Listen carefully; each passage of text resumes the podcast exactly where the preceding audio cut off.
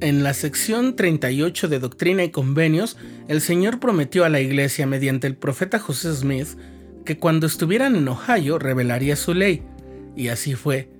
Poco después de llegar a Kirtland, José recibió la revelación prometida que en los primeros manuscritos se titulaba Las leyes de la Iglesia de Cristo. Estás escuchando el programa diario presentado por el canal de los santos de la Iglesia de Jesucristo de los Santos de los Últimos Días.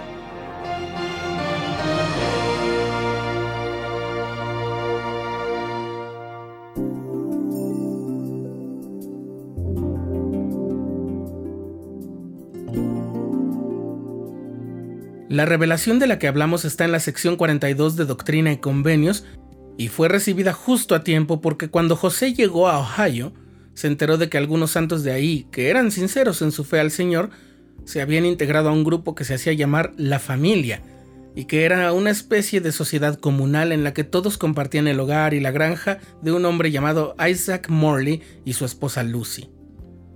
Habían leído en el libro de los Hechos de los Apóstoles en el Nuevo Testamento que los miembros de la iglesia en la época de Jesús vivían en una sociedad de un corazón y un alma, y ninguno decía que era suyo nada de lo que poseía, sino que tenían todas las cosas en común y deseaban vivir de esa misma forma, en un intento de emular el comportamiento de los verdaderos cristianos. Pero aquello no estaba dando mucho resultado, la situación era delicada. En las palabras del profeta, el peligro consistía en que los miembros creyeran que lo que pertenecía a un hermano pertenecía a todos los hermanos. Por ejemplo, un hermano pensó que si todo lo tenían en común, tenía el derecho de vender el reloj de otro de los hermanos, lo que enojó mucho a su dueño.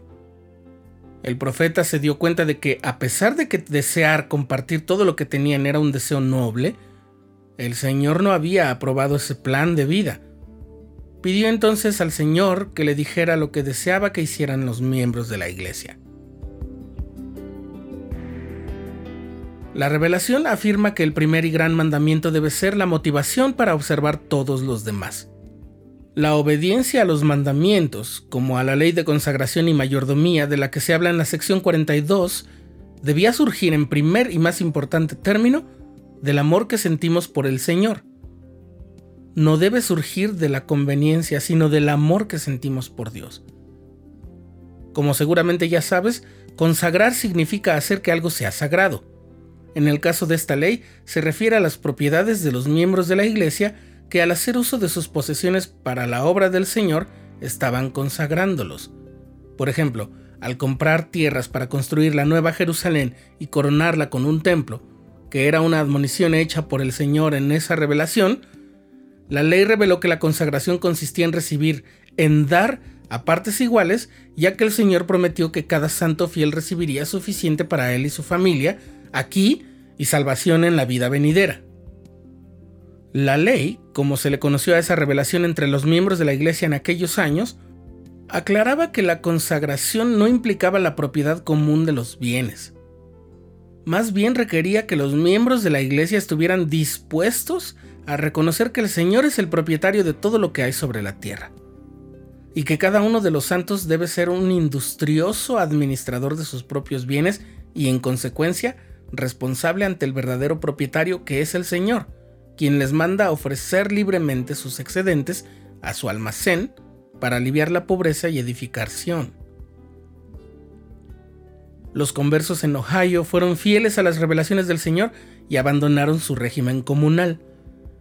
Edward Patridge, que había sido llamado como obispo de la iglesia mediante una revelación previa, velaba porque la ley de consagración se cumpliera de la mejor forma aunque la obediencia a esa ley no era obligatoria.